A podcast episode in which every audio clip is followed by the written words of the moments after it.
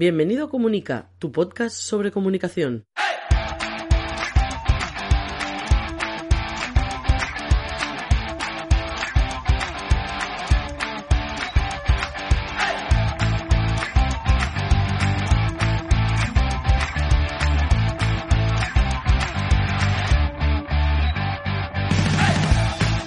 Capítulo 62 de Comunica, el podcast donde hablamos de comunicación, relaciones públicas, comunicación no verbal, gabinete de prensa, estrategia y gestión de la marca personal y la marca corporativa. Mi nombre es Raymond Sastre, consultor de comunicación. Empezamos.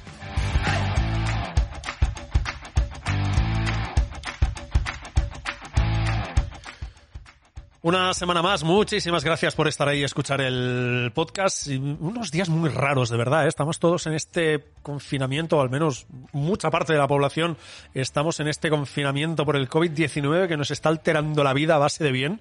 Eh, la verdad, es algo, una situación un poco, un poco extraña.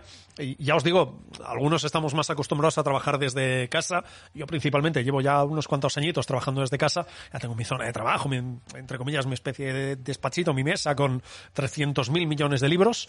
Bueno, es lo que tiene. Tengo, mira, al menos la mesa me caben los libros, ya salgo, porque en el resto de habitaciones yo diría que no. Y, y algunos estamos más acostumbrados y creo que llevamos, entre comillas, un poquito mejor el hecho de quedarnos encerrados en casa. Aunque yo creo que dentro de unos días, si esto se alarga, que yo creo que sí, por lo que estamos viendo en otros países, eh, no van a ser simplemente 15 días, sino que a lo mejor van a ser 15 días más o tres semanitas más de lo que se ha dicho principalmente. Bueno, no sé cómo estáis en el resto de países que escucháis el podcast. Desde aquí os deseo lo mejor y de verdad cuidaros mucho. Y si la recomendación es quedarse en casa, quedaos en casa porque se trata de que la gente no muera por este virus, que ya sé que hay mucha gente, ah, a mí no me pasa nada, total, si es un poco de gripe o tengo un poco de fiebre, ya, ya, pero hay gente que no tiene las defensas como las puedes tener tú, que es algo muy normal, y otra gente que, bueno, pues puede tener alguna, como dicen, patología previa o alguna otra enfermedad que le haga complicar la situación, incluso que llegue a morir, que nos estamos encontrando ya muchos casos. En España ya llevamos más de 500, más de 500 muertos, por desgracia, por este COVID. Bueno, que tampoco es el tema, sobre el COVID y la comunicación y la o comunicación con miedo o transmitir miedo y, y, la infoxicación, ya hablamos hace un par de, semanas, tampoco es el tema que quiero hablar hoy. De hecho, lo primero es, como siempre, agradeceros que estéis escuchando el, el podcast. Vamos creciendo semanita a semanita esta pequeña comunidad que nos gusta hablar de comunicación Gracias, de verdad, muchísimas, muchísimas, muchísimas, muchísimas gracias a la gente que escucháis de muchísimos países de, del mundo, bueno, sobre todo España, Latinoamérica y alguien también desperdigado por Italia y ahora mismo no recuerdo, lo voy a buscar un día de estos, eh, gente desperdigada por Italia y creo que hay incluso alguno de, de Alemania y dices, hola, ¿qué haces allí escuchando este podcast? Muchísimas gracias, de verdad.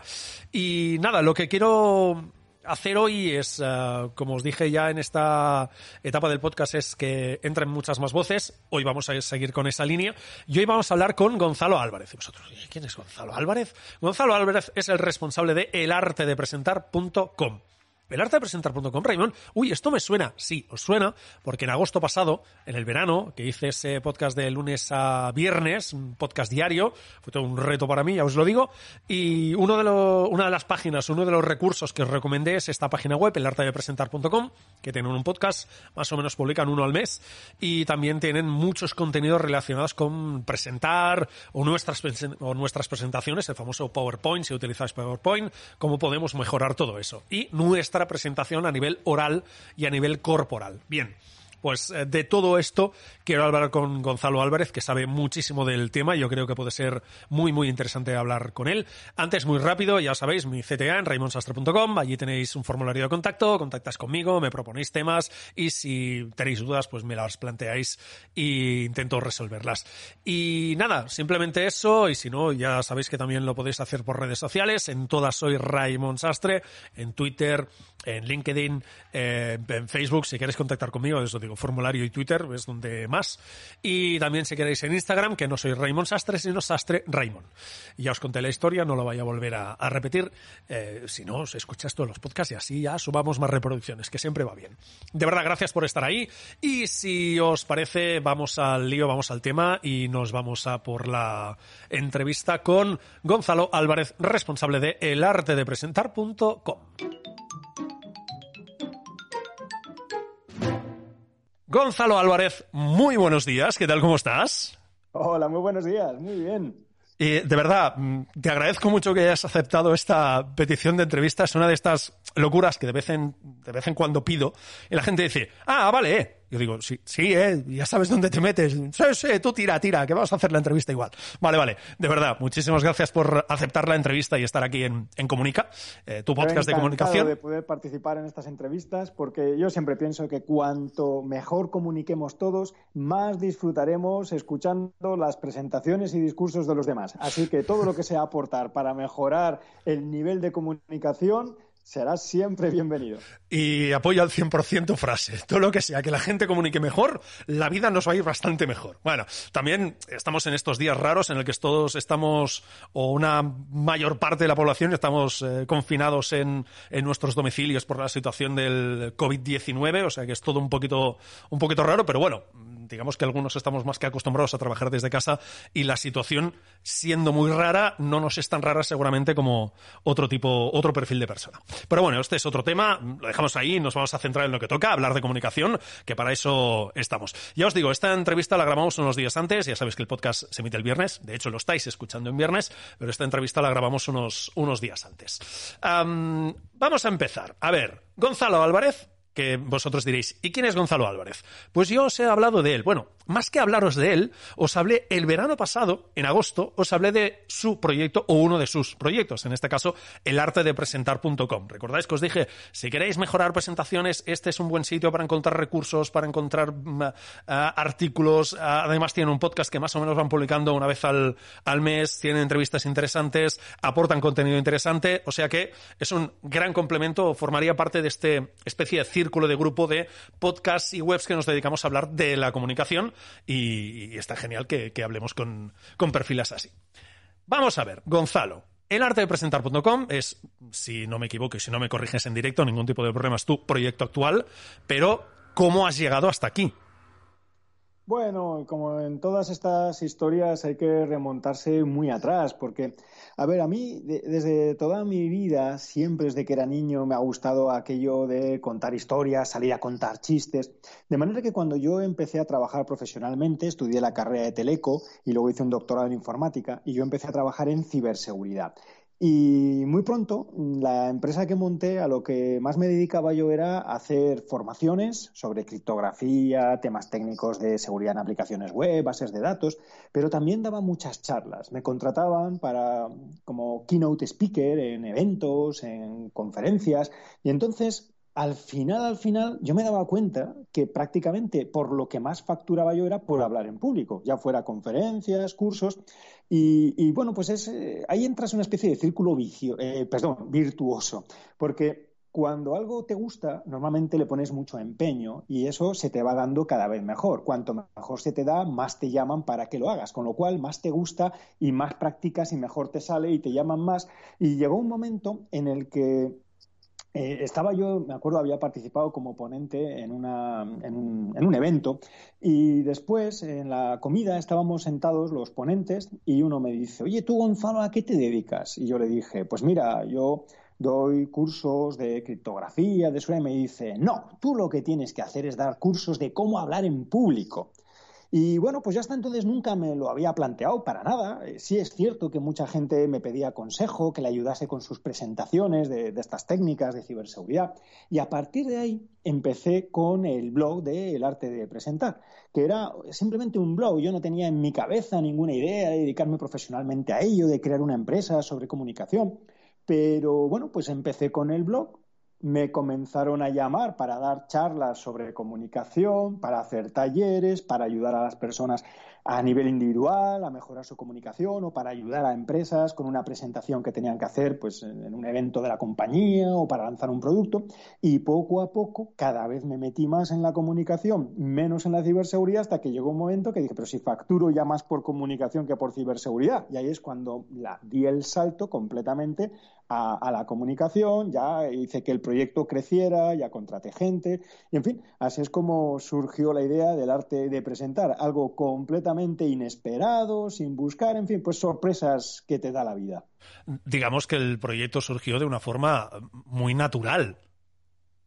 Sí, ya lo digo, que a veces la gente cuando habla de proyectos empresariales, han tenido una estrategia, una planificación, llevan años mirando. Pues a mí fue como que una cosa iba llevando a la otra hasta que al final, sin casi quererlo ni saberlo, me encontré ya metido de lleno en lo que era la, la empresa, la comunicación. Pues nada, felicidades y bienvenido a este maravilloso mundo de la, de la comunicación, que ya te digo, no sé si te habrás encontrado, y esto, teniendo ya un, colega de profesión, nos dedicamos a, aspectos un poco distintos, pero colega de comunicación, ¿te has encontrado gente que es, digamos que nuestra profesión es un poco como ser entrenador de fútbol, que siempre te encuentras a gente que sabe más que tú, aunque no tengan ni idea? A ver, cuando decimos aquí igual saber más que tú, es distinto a otros campos más técnicos, porque, por ejemplo, en ciberseguridad, cuando alguien sabe más que tú, eh, lo sabe. Es decir, es una persona que ha estudiado mucho, ha trabajado mucho. En el ámbito de la comunicación, en cambio, se concitan multitud de factores. No solamente hay que saber técnicas de, en cuanto a retórica, estructura de discursos, etcétera, Además, algo muy importante es el componente no verbal, la comunicación que hacemos a través de nuestro cuerpo, de nuestra voz, la empatía que mostramos con otras personas, la forma como aparecemos ante ellas. Y esto hay gente que, bueno, pues por los motivos que sea, por la educación que han recibido, por cómo se han ido comportando a lo largo de los años, desde que han sido niños, eh, el feedback, la aceptación que han ido recibiendo, pues tienen unas características, yo no sé si innatas o adquiridas, pero tienen unas características que realmente enamoran, que seducen. Y entonces a estas personas luego les puede resultar más fácil la comunicación, porque hay aspectos intelectuales y aspectos emocionales. Entonces yo me he encontrado con personas de los dos tipos, personas que intelectualmente son muy superiores a ti y entonces son capaces tal vez de argumentar, etcétera, mejor que tú.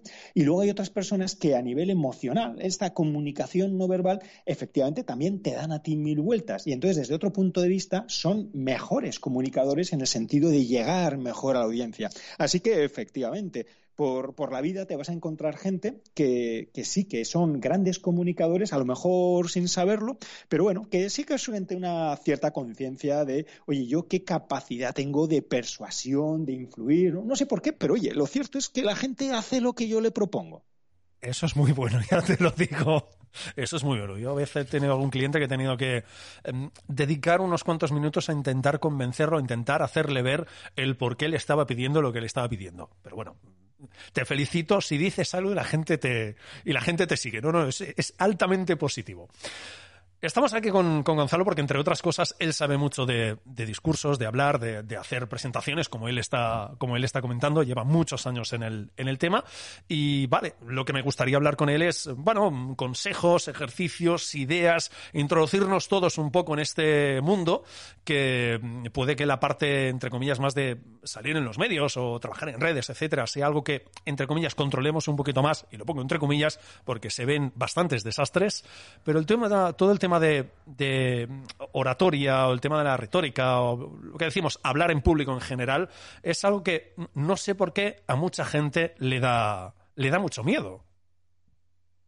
Sí, efectivamente, es algo que, eh, a ver, eh, yo creo que hablar en público te desnuda, te desnuda en muchos sentidos, porque apareces delante de una audiencia, tienes todos los ojos puestos en ti, eres el protagonista en ese momento, y esto, pues claro, a mucha gente nos puede hacer sentir mal, incómodos, nos sentimos juzgados, evaluados, y normalmente siempre creemos que nos van a juzgar y evaluar negativamente. Esto es algo, pues, muy triste, pero, pero siempre lo vemos así.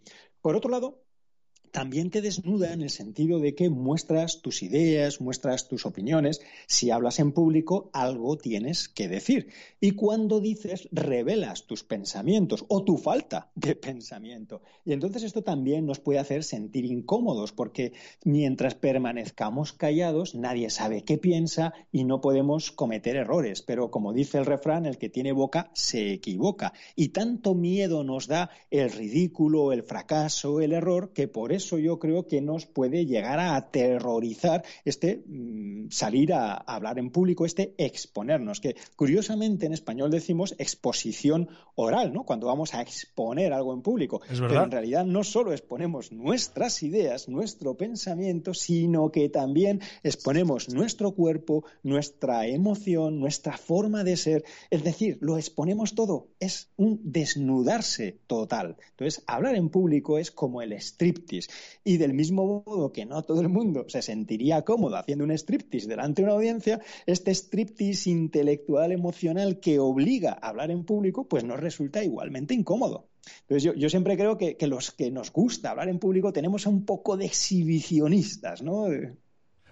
Te lo compro absolutamente, porque yo me lo paso muy bien. Cada vez que pues, alguna universidad o lo que sea, oye, hay que hacer una formación en una empresa, o hay que dar una charla en una universidad, lo que sea, dices, no, no, me apunto, pero ya, o sea, más que nada, y, no sé si a ti eh, te ha pasado alguna vez, que incluso llegas al pensamiento de, me están, que no es así, lo simplifico mucho, ¿eh? pero es, ostras, me están pagando por hablar. Perdón, esto, es, genial. Por, hacer algo, algo que te gusta, ¿no? Pero entonces así que ten cuidado, Raymond, no sea que un día te llamen para hacer de boy o algo así y tú salgas ahí directo, ¿eh? No, no, no, no, no, no llegaremos a una cosa a otra y un paso. No, no, espero que no, espero que no. Además, digamos que mi físico no acompaña demasiado a estas exhibiciones de, cuerpo. Pero bueno, vamos a dejarlo ahí. Ah, entremos un poco en, en, en teoría ¿vale? Ah, ah, todo el tema de, oratorias retóricas, que por cierto, ya que te tenemos, ¿nos podrías explicar la diferencia entre oratoria y retórica? Porque a veces hablas con expertos y, a día de hoy llega un punto que dices, si me estás contando lo mismo. A ver, eh, yo, también no, te sé dar una, gran diferencia porque mm, confieso que yo no me he dedicado a estudiar a los clásicos. Eh, oratoria yo lo, enfoco más con este hablar, hacer discursos, contar, compartir las ideas, mientras que la retórica lo veo más con estas leyes, este razonamiento lógico, este evitar o detectar las falacias en el hablar, las construcciones que se utilizan, ¿no? elementos retóricos pues de repetición de, metáforas, este tipo de cuestiones.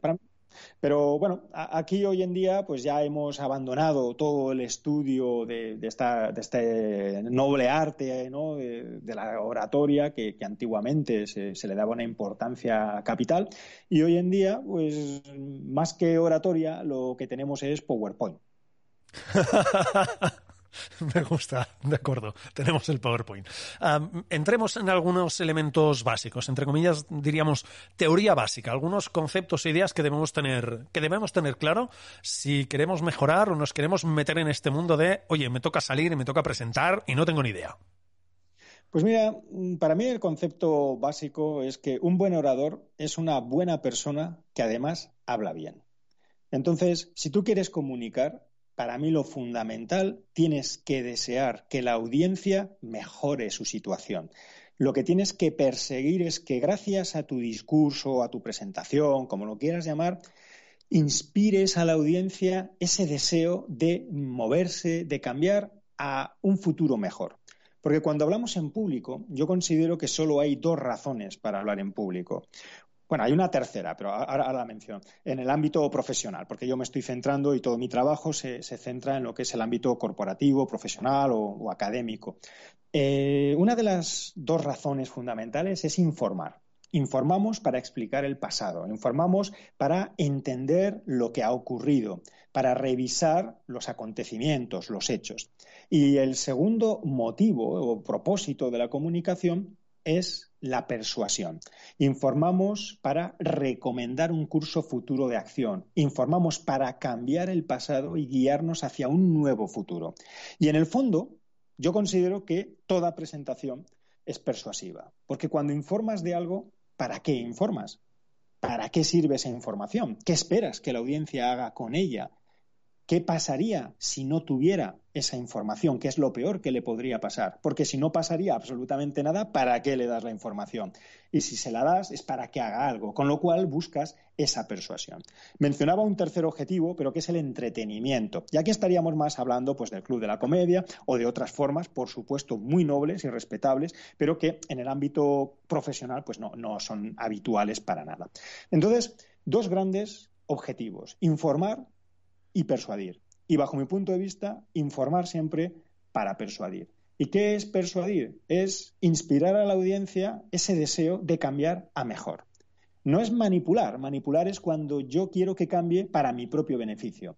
Cuando yo comunico, ese buen orador, esa buena persona, lo que busca es que cambie para su propio beneficio. Si yo además me beneficio de rebote, perfecto, un win-win. Pero el objetivo no es beneficiarme yo a costa de el dolor, el fracaso o el trabajo de otra persona. Y para mí esto es fundamental, porque en oratoria tienes que partir de este concepto. Yo lo que busco es ese deseo de inspirar en la audiencia un cambio. Y a partir de ahí, ahora es ya cuando podríamos entrar a explicar, ¿no? pues, bueno, pues cómo podemos estructurar nuestro discurso, qué herramientas persuasivas podemos utilizar, etcétera, que si quieres, pues podemos ir entrando en ello. Ahora mismo entramos, pero por tu experiencia, estabas hablando de estas dos grandes patas, informar y persuadir. Aparte dejamos el entretenimiento, que evidentemente entra, faltaría más. Eh, ¿Dónde crees, por tu experiencia, dónde crees que fallamos más? Me lo imagino, ¿eh? Pero ¿dónde crees que por lo que tú has visto, ¿dónde se falla más? Pues para mí eh, lo que ocurre, el gran fallo de la práctica totalidad de presentaciones es que se centran en el aspecto informativo y no son conscientes de que informan para persuadir. Entonces, a mí me pasa multitud de veces en los cursos que me dice la gente, no, es que mis presentaciones, mis presentaciones son meramente informativas. Entonces yo le digo, pues ponme un ejemplo. Y entonces, pues igual un señor que trabaja en PRL y me dice, no, pues yo informo a la audiencia de cómo tienen que actuar en un caso de incendio, pero yo solo les doy la información. Y entonces yo le pregunto, ¿y qué es lo peor que le pasaría a esta persona si no tuviera tu información? Hombre, pues, pues que se quemaría en un incendio. Entonces, ¿tú qué quieres que haga con la información? Pues hombre, pues, pues que sepa cómo actuar. Vale, por lo tanto, tu presentación es persuasiva.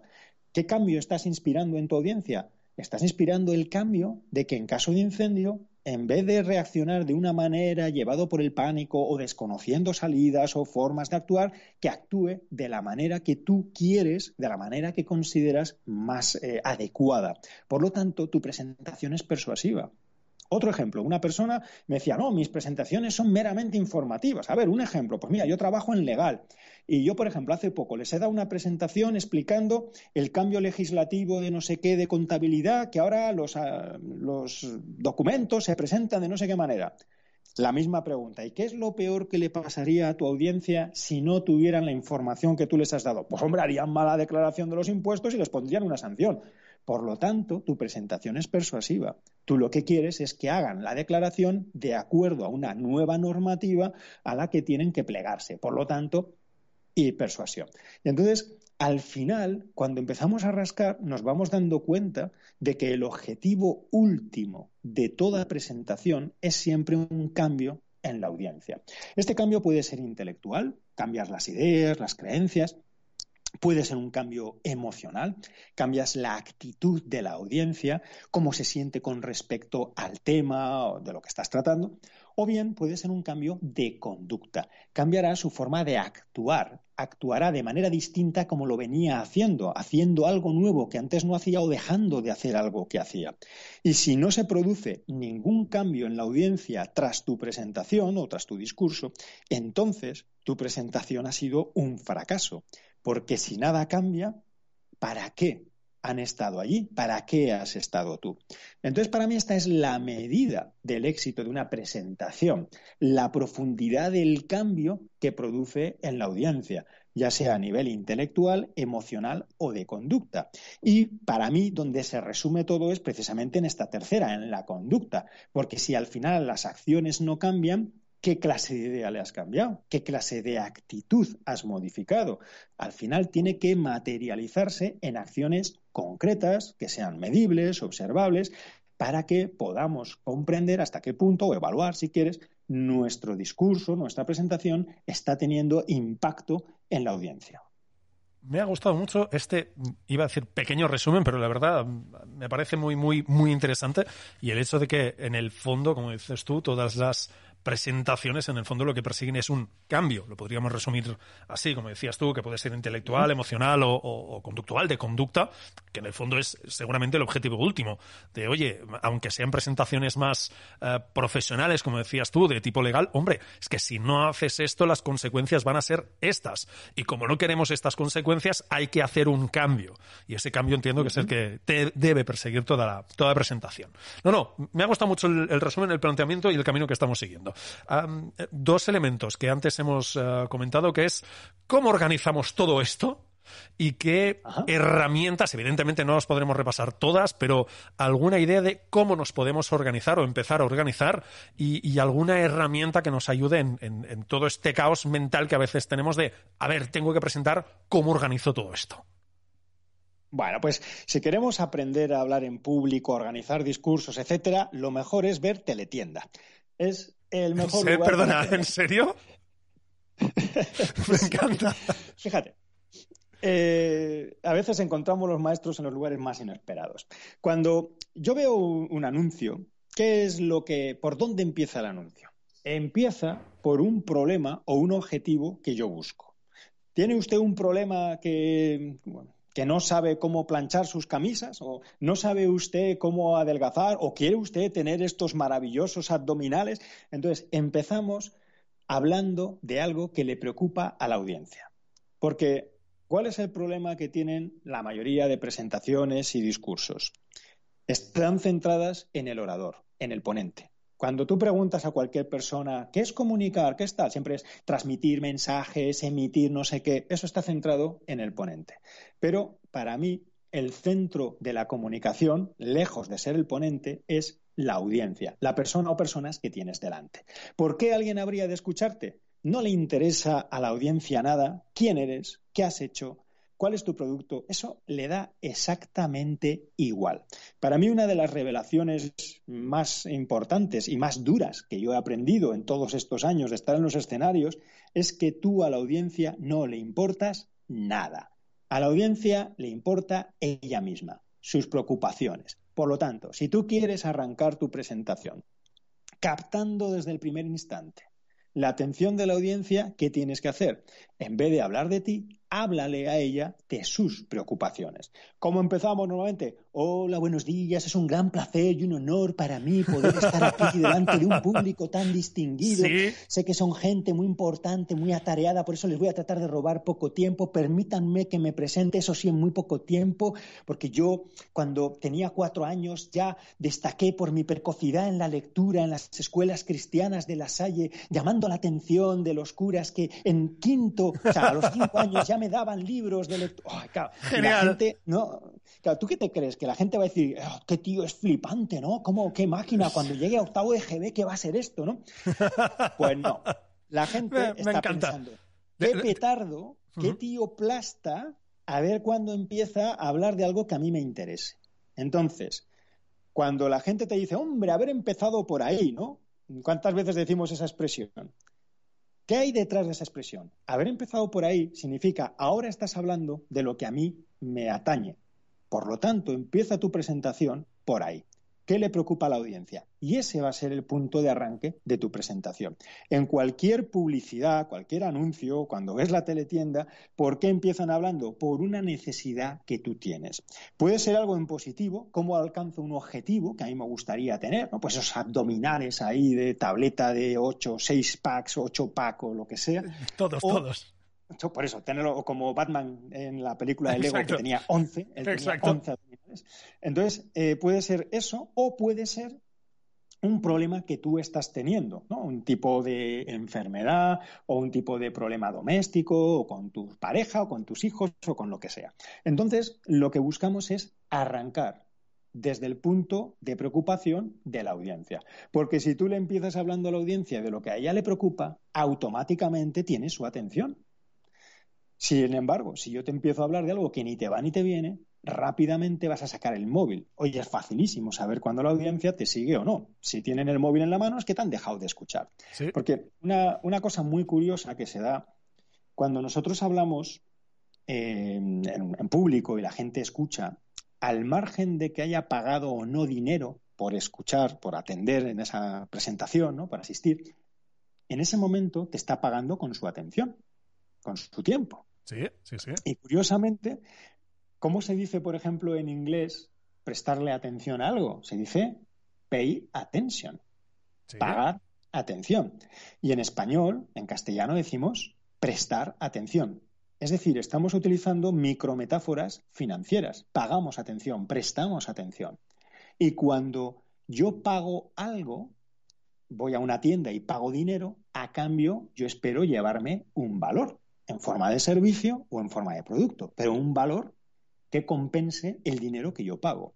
Cuando yo estoy haciendo una presentación, un discurso, de alguna manera he firmado un contrato, un contrato tácito con la audiencia en el cual acordamos que tú me vas a pagar atención y a cambio yo te voy a aportar valor. ¿Qué ocurre cuando yo empiezo a hablar de cosas en las que tú no percibes aportación de valor? Instantáneamente dejas de pagarme atención, porque decides pagar esa atención a otras tareas que te aportan más valor, como lo que tengas en el móvil. Entonces aquí, ¿qué es lo que tengo que hacer yo? Nunca olvides que como comunicador, cada vez que empiezas a hablar, has firmado ese contrato con la audiencia. Yo te aporto valor, tú me pagas atención. Entonces, ¿qué es lo que a ti como audiencia te aporta valor?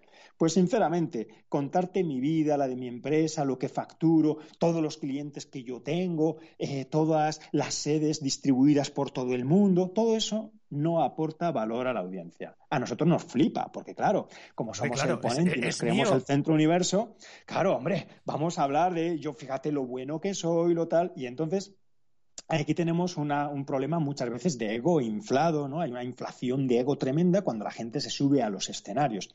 Por un lado, porque hay gente que se cree que es la bomba y por otro lado, por lo contrario, hay gente que tiene tanta inseguridad que busca eh, aportar la mayor cantidad posible de datos hechos como para posicionarse y para cimentar su valor delante de la audiencia. Pero todo eso a la audiencia le da igual, porque a ella solo le preocupa su problema, su necesidad, sus objetivos, los resultados que persigue.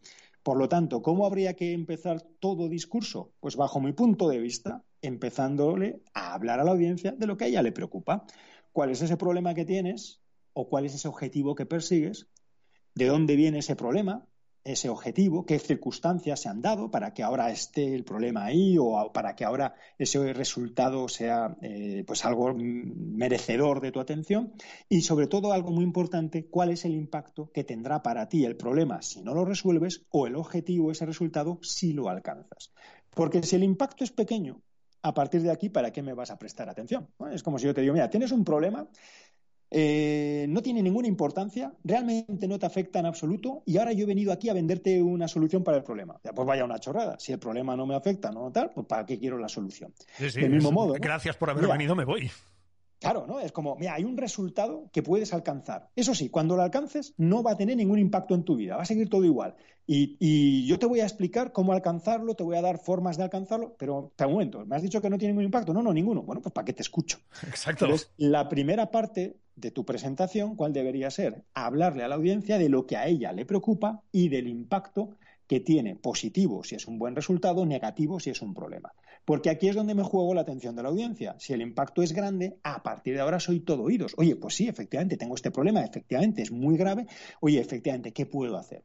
Y aquí entramos en la segunda parte de la presentación, que es qué cosas podrías hacer. Y yo primero hablo de las cosas que has venido haciendo y han fallado, cosas que podrías hacer, pero pues en principio no van a funcionarte porque pueden ser muy caras para ti, no te lo puedes permitir, o porque pueden estar solamente en ciertas áreas geográficas, pero no en la tuya, o porque pueden exigir un mantenimiento, un coste de operación enorme que no vas a poder permitirte. No sé si te acordarás de lo del precio justo, cuando había, había un coche, no me acuerdo si era un Ferrari o qué, pues la gente cuando le tocaba el Ferrari, según salía del programa, lo vendía. Sí, claro. Porque tener un Ferrari, eso es un veneno, o sea, eso es un regalo envenenado. o sea, te, te vas a arruinar, ¿no?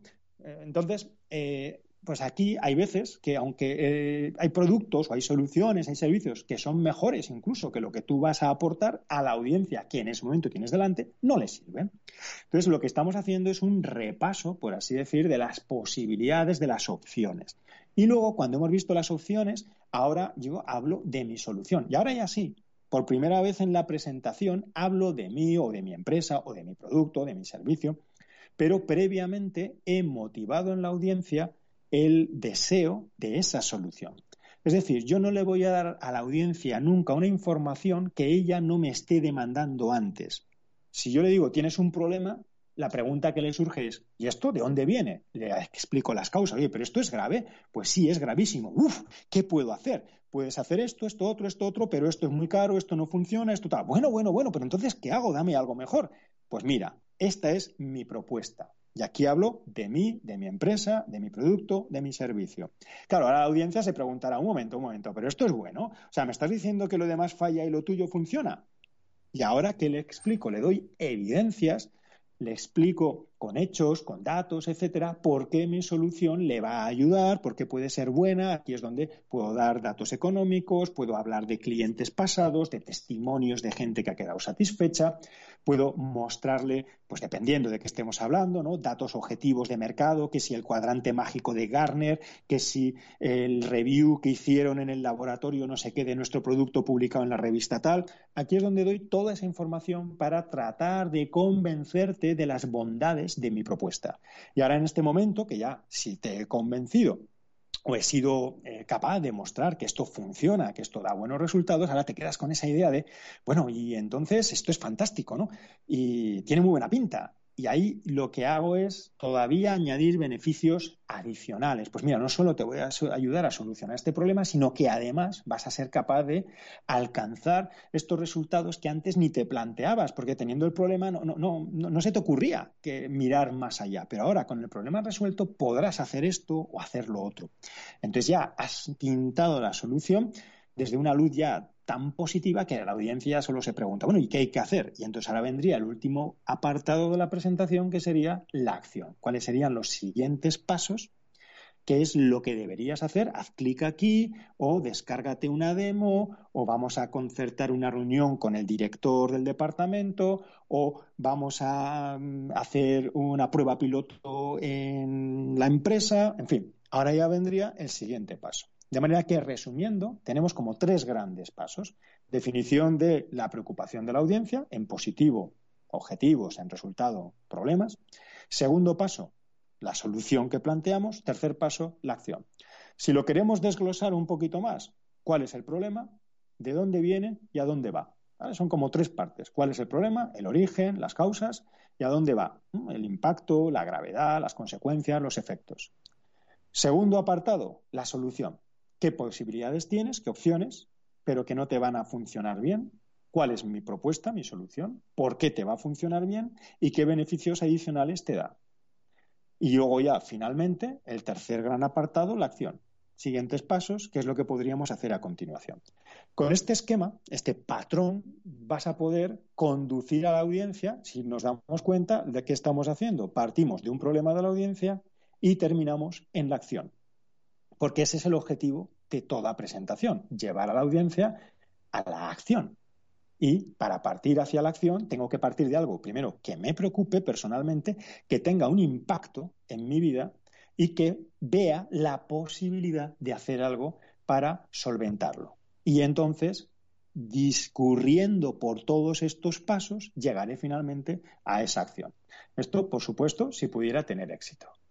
Y después de esta masterclass, yo creo que cierro ya el podcast y lo dejamos aquí. No, no, me ha parecido genial esta, este camino que, que has seguido y además con un elemento que comentabas al principio que eh, digamos que es uno de mis caballos de, batalla. Yo, principalmente, una parte de, mi negocio consiste sobre todo en, sacar a los clientes eh, a, los medios de, comunicación y, en parte también me encuentro muchas veces con, ese problema, el, que yo he, terminado llamando el yo mi mío, mime conmigo.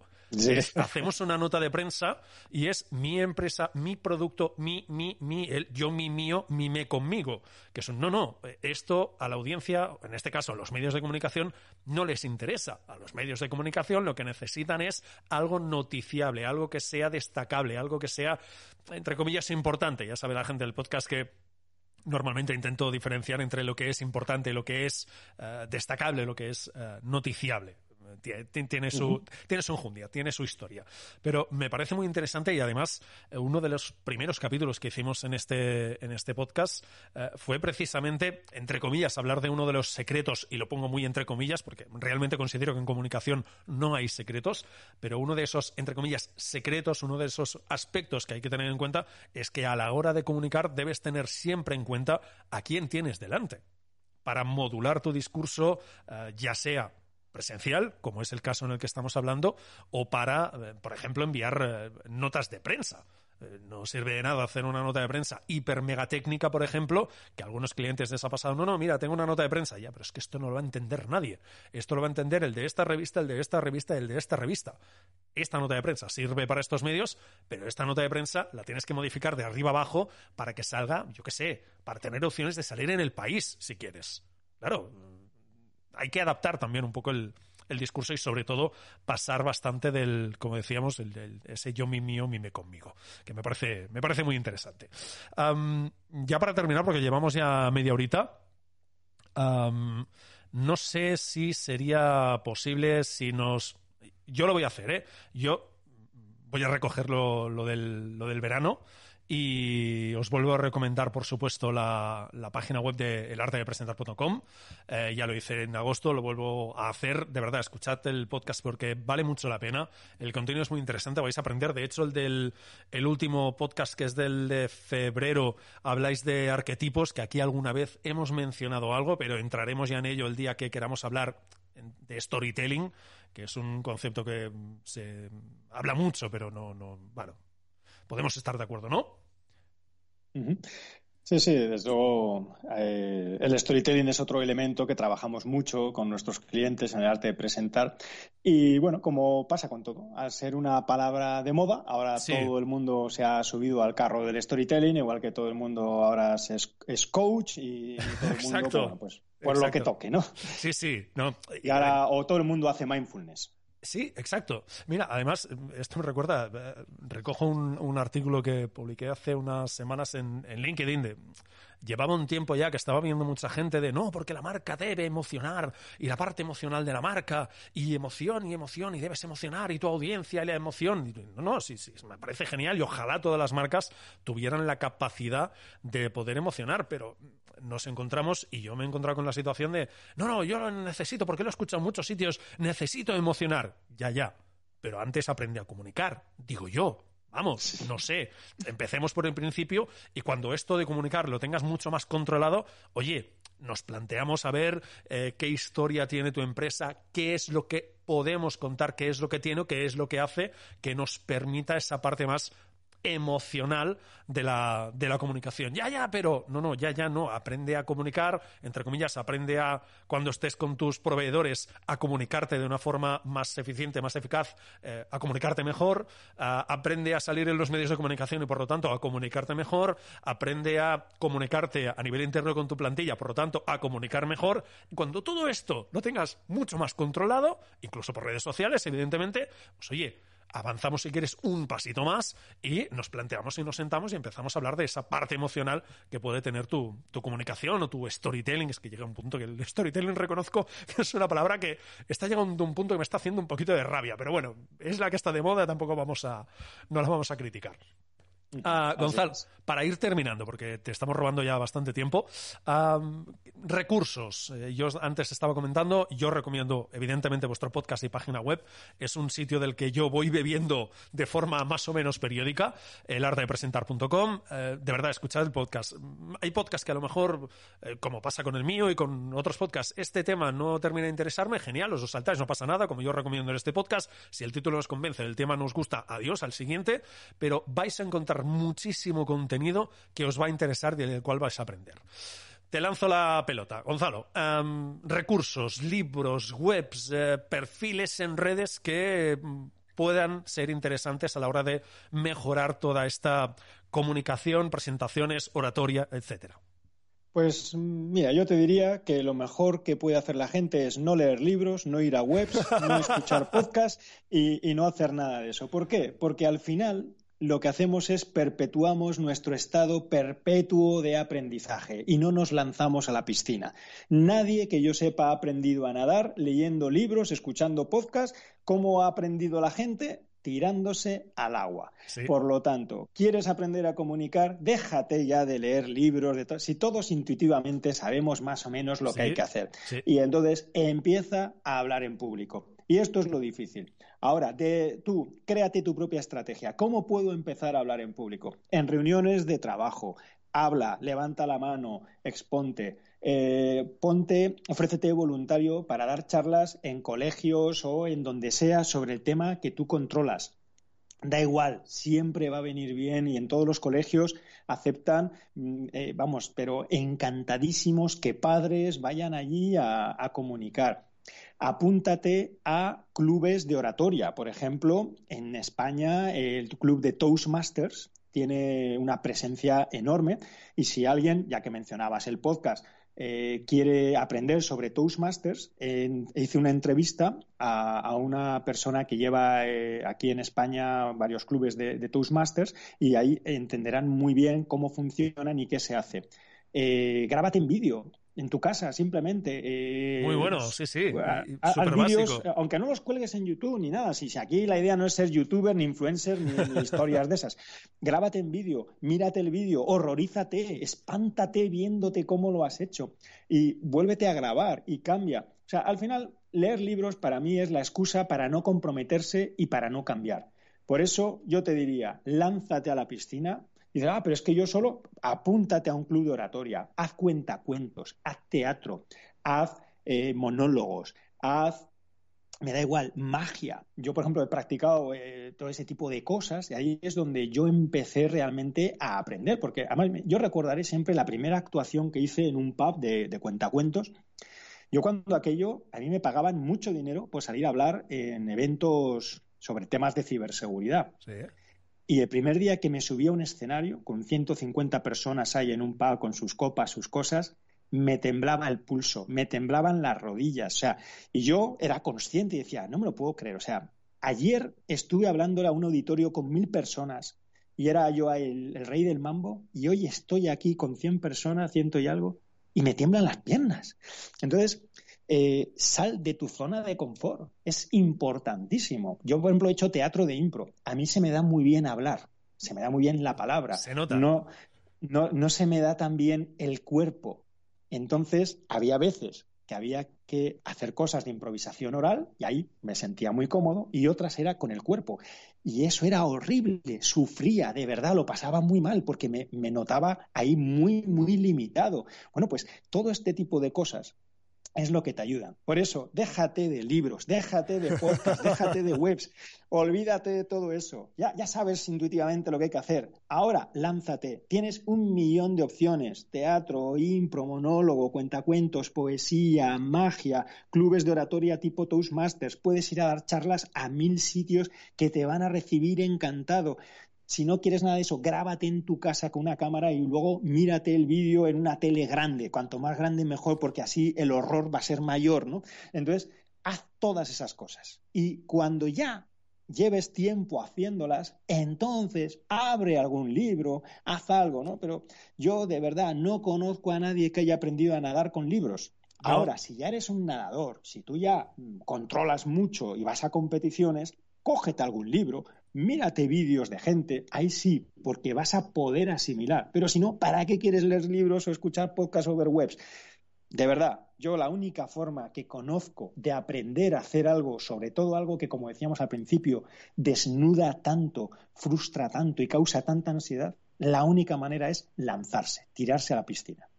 Una pregunta, y, estoy de acuerdo, y después de la explicación de Gonzalo, ya lo sabéis, no hace falta que escuchéis ya este episodio y, lanzaros a la piscina, grabaros y haced lo que, lo que queráis, pero sobre todo a exponerse, que es, es, lo que hay, no, no, no hay más. Uh, no sé si a ti te ha pasado, lo digo porque hace hace pocos días estaba dando una, una, una charla, clase, bueno, sí, al final yo es que sobre todo las clases de universidad, dependiendo del tema, intento sobre todo que sea muy, muy charla con, con los alumnos porque siempre digo lo mismo, yo puedo venir aquí y meteros una chapa de una hora, una hora y media sin ningún tipo de problema, pero no sé exactamente qué es lo que vosotros queréis aprender, qué dudas tenéis y que en qué os puedo ayudar.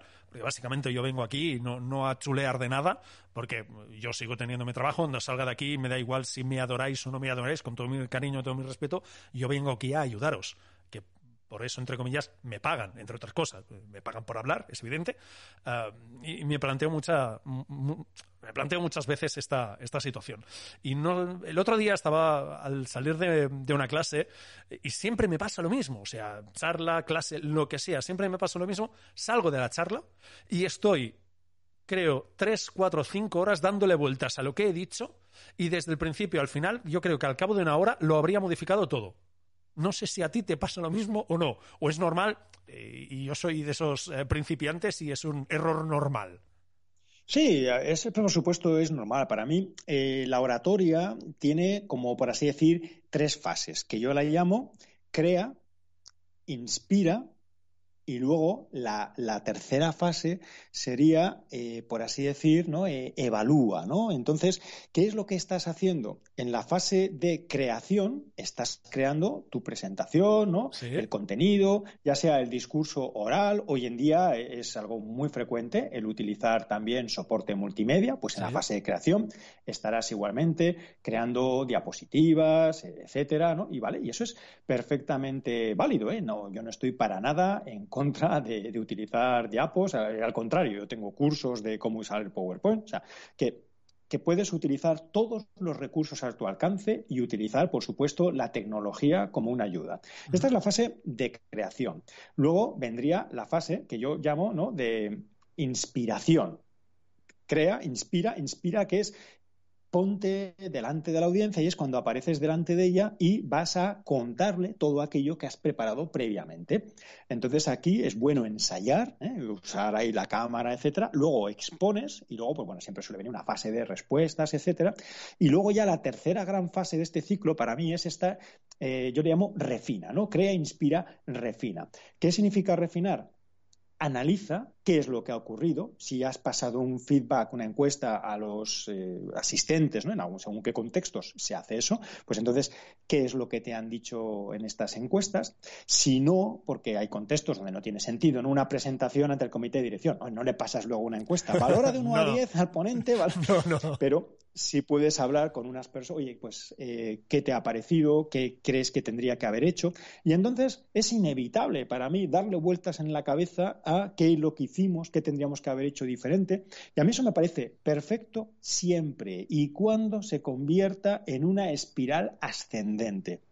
Una espiral porque tiene, creo, que hago la presentación en mi casa, inspiro, se la presento, se la expongo a mi audiencia de una, diez o mil personas y refino, que es eh, introducir cambios para la próxima vez, que la próxima vez entro de nuevo en el ciclo, creo, inspiro, refino, creo, inspiro, refino, y esto debería ser una espiral ascendente.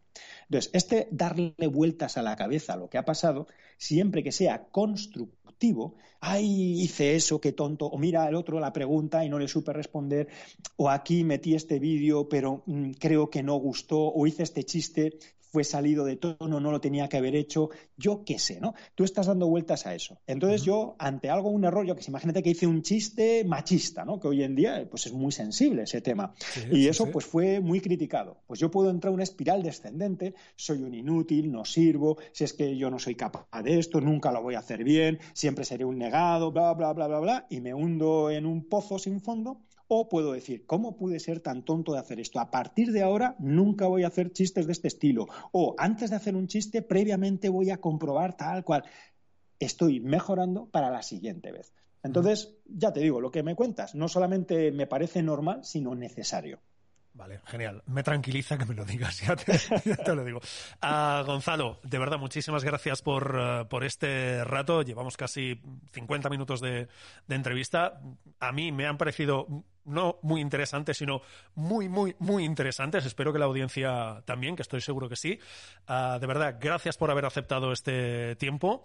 Y aparte de encontrarte o ver los contenidos en el arte de presentar, ¿dónde más te podemos seguir? ¿En, redes? ¿Dónde te seguimos? Va.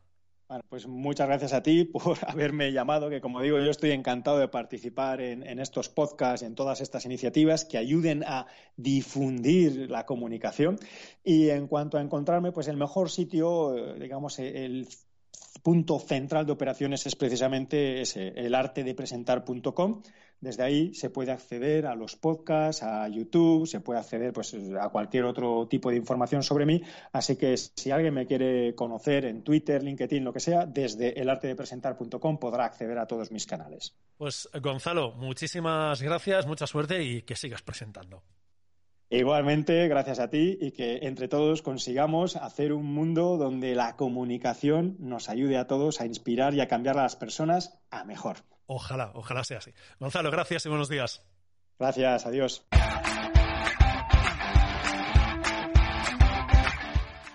Muchas gracias por eh, escuchar el podcast. Ya está, terminamos aquí la entrevista con Gonzalo. Yo creo que ha sido muy interesante. Espero que hayáis aprendido mucho. Yo lo he hecho y creo que ha sido muy, muy interesante y creo que volveremos a hablar más adelante con Gonzalo. Ha valido mucho la pena.